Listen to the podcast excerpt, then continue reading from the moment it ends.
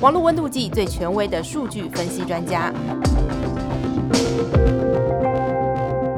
新的一年跟大家说声新年好，我是大数据公司营运长蒋志威。为了服务更多关心网络大数据的用户，网络温度计全新推出温度计 Survey Podcast，每周一上架一支最新网络十大调查排行榜。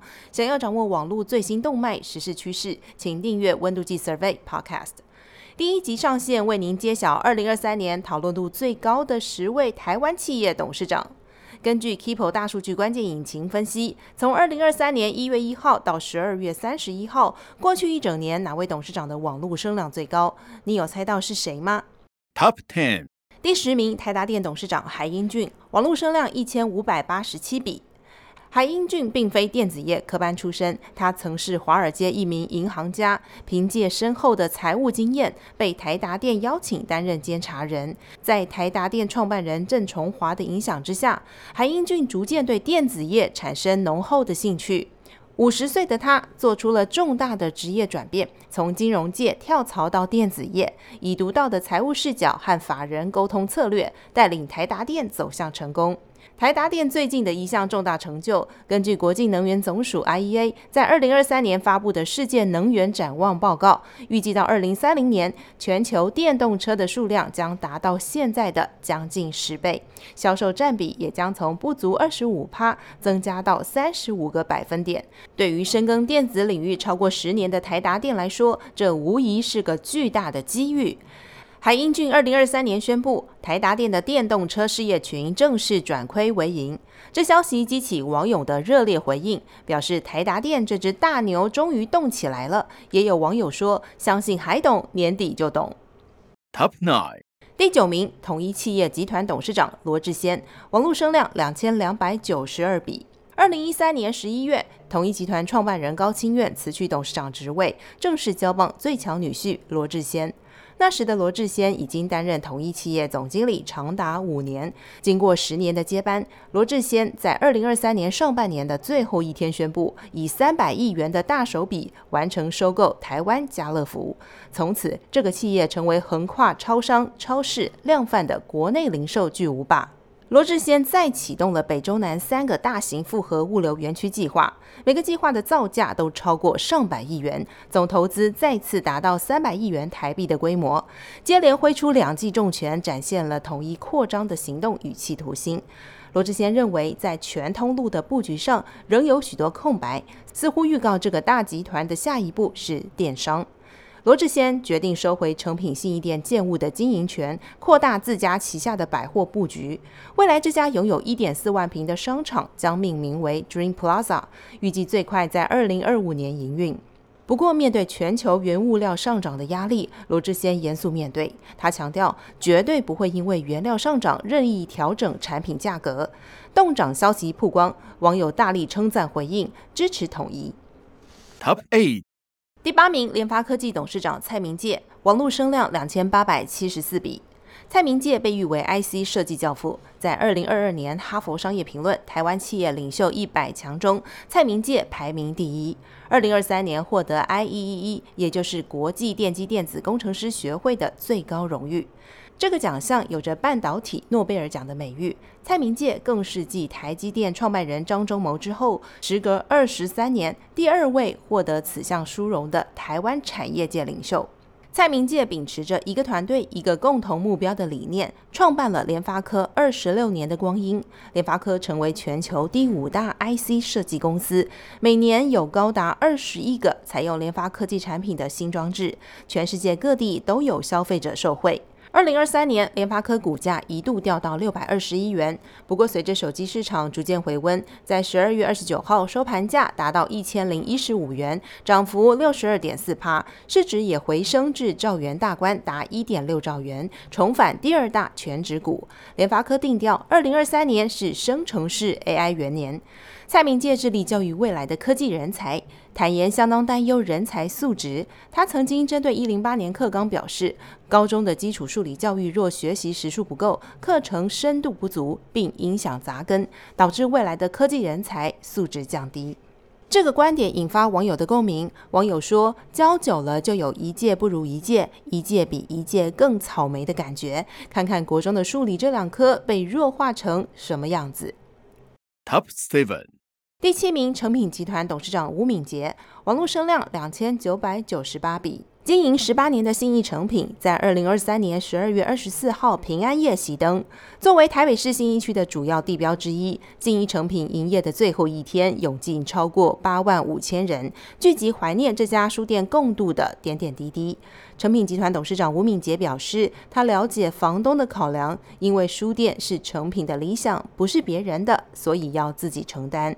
在二零二三年十大董事长榜单中，吴敏杰是年纪最轻的。他的父亲吴清友在二零一七年过世，当时三十九岁的吴敏杰一肩扛下成品集团，带领成品挺过关店亏损，但他一路坚持延续父亲的梦想。二零二三年，成品进驻新店玉龙城。吴敏杰提到，成品对他来说是一个磨练。如果他是生命的功课，即便当时逃掉了，也会从另一个地方找上门。一路走来，吴敏杰的努力，网友都看在眼中，表示真的不简单。网友说：“谢谢诚品书店的理念，让我及孩子有一个很好的阅读环境。喜欢诚品是我过去生活中很重要的一部分。” Top six，第六名，富邦集团台湾大哥大董事长蔡明忠，网络声量七千五百四十五笔。二零二三年四月，蔡明忠和弟弟蔡明兴身价合计八十八亿美元，使他们成为富比士台湾富豪榜上备受瞩目的人物。蔡明忠带领的富邦集团推动了一系列的永续思维和公益活动，关注于对教育和体育的支持，赞助了许多优秀运动员，例如举重选手郭幸存、高尔夫球选手潘正从以及体操选手李志凯等。二零二三年，台湾大哥大更荣获国家永续发展奖。除了在体育和永续发展上的贡献，蔡明忠也捐赠他的母校美国乔治城大学法学院三千万美元，大约新台币九点三亿元。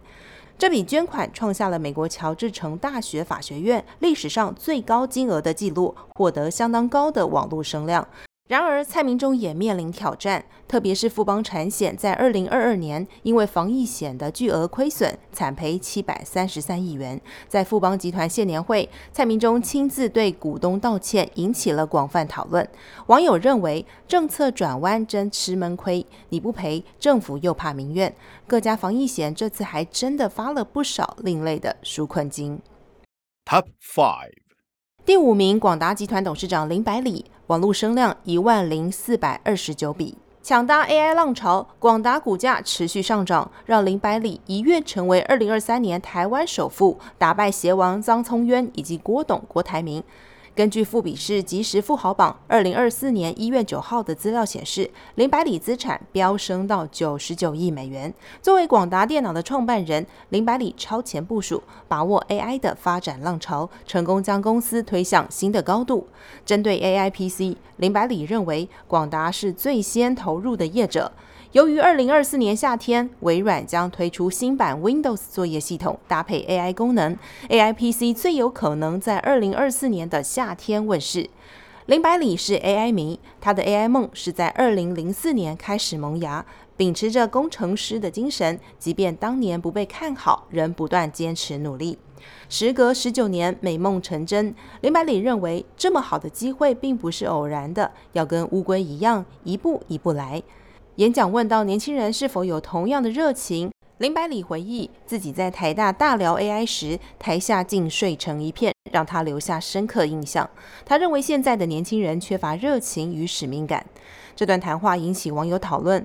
网友说，演讲会有人睡觉，是因为讲得不够有趣。但也有网友表示，来听演讲的学生还是多到连座位间的走道都被坐满。Top four。第四名，红海科技集团董事长刘阳伟，网络声量一万六千两百九十六笔。刘阳伟在二零一九年接下红海董事长，积极企业转型，焦点放在电动车、数位健康和机器人三大新兴产业。红海在二零二二年的永续报告书首重绿色智慧的开发，积极投入电动车和储能系统，但投资四年多的电动车还在蓄势待发。网友说，红海在台湾市场算是有竞争力啦，消费者就等推出电动车再打分数。二零二三年，刘扬伟被 CNN 选为全球年度人物之一，与苹果执行长 Tim Cook、OpenAI 创办人 Sam Altman 等其余十人并列。CNN 将他和红海投入电动车比喻为一场赌博。不过，二零二三年对刘阳伟而言是充满挑战的一年。身为苹果最大的代工厂，每年最重要的 iPhone 销售并不如预期。在二零二三红海科技日。刘扬伟与 NVIDIA 创办人黄仁勋共同宣布，双方将合作开发下一代人工智慧和机器人生产系统。此举被视为红海在 AI 领域的重大进展。刘扬伟最早靠自己创业打天下，而后被收购进入了红海。他曾经分享了人生心法：第一，这是他从郭台铭学来的概念，从抄袭的抄到超越的超。刘阳伟认为，透过超奠定基础后，接着要学习超越。就像郭台铭当初开公司做的是模具，可是却超越了模具。第二，要用科学的方法做事；第三，要有解决问题的能力；最后是不要怕穷。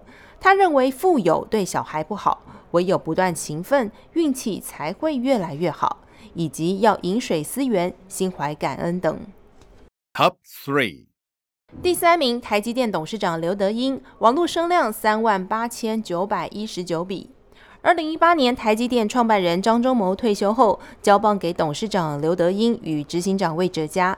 台积电采双手掌制度，两人携手带领台积电挺过全球晶片短缺的危机，巩固台湾护国神山的不败地位。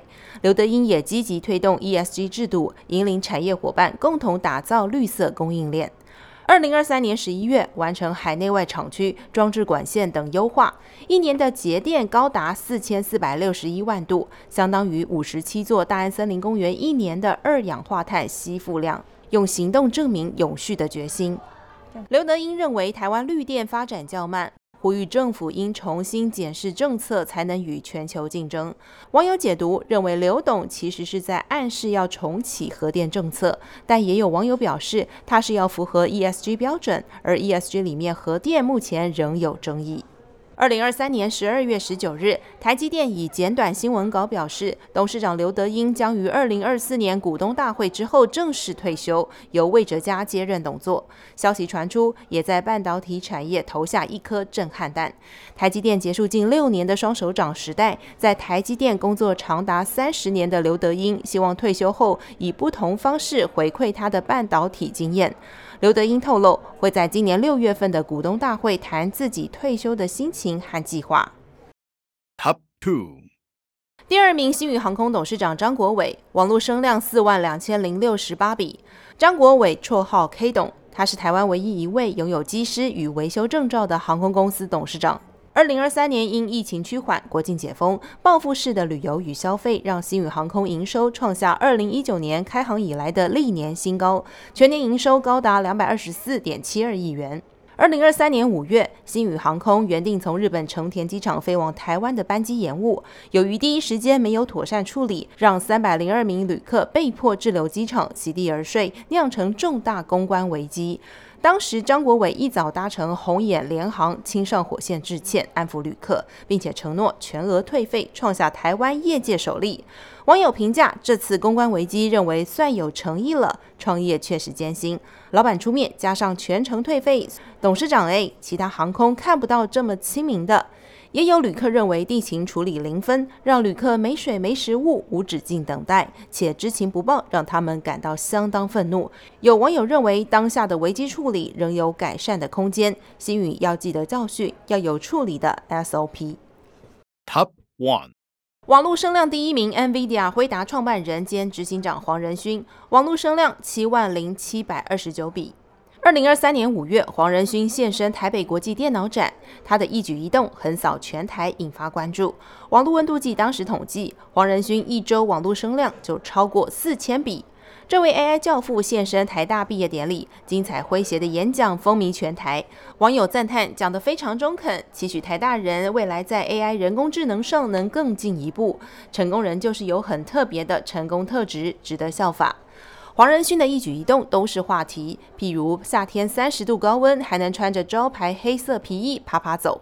黄仁勋认为他不用去想要搭配什么颜色，不用做太多的选择，一切简单穿搭，将时间留给更重要的裁决。NVIDIA 交出亮眼的财报成绩单，带动全球 AI 相关概念股的股价大涨，黄仁勋的身价也持续水涨船高。以上是二零二三年讨论度最高的十位台湾企业董事长的排名。还想知道哪些热门话题？欢迎留言告诉我们。请继续支持网络温度计 Podcast 温度计 Survey，掌握最新大数据网络趋势。祝福各位在龙年好运，Long Stay，新年快乐！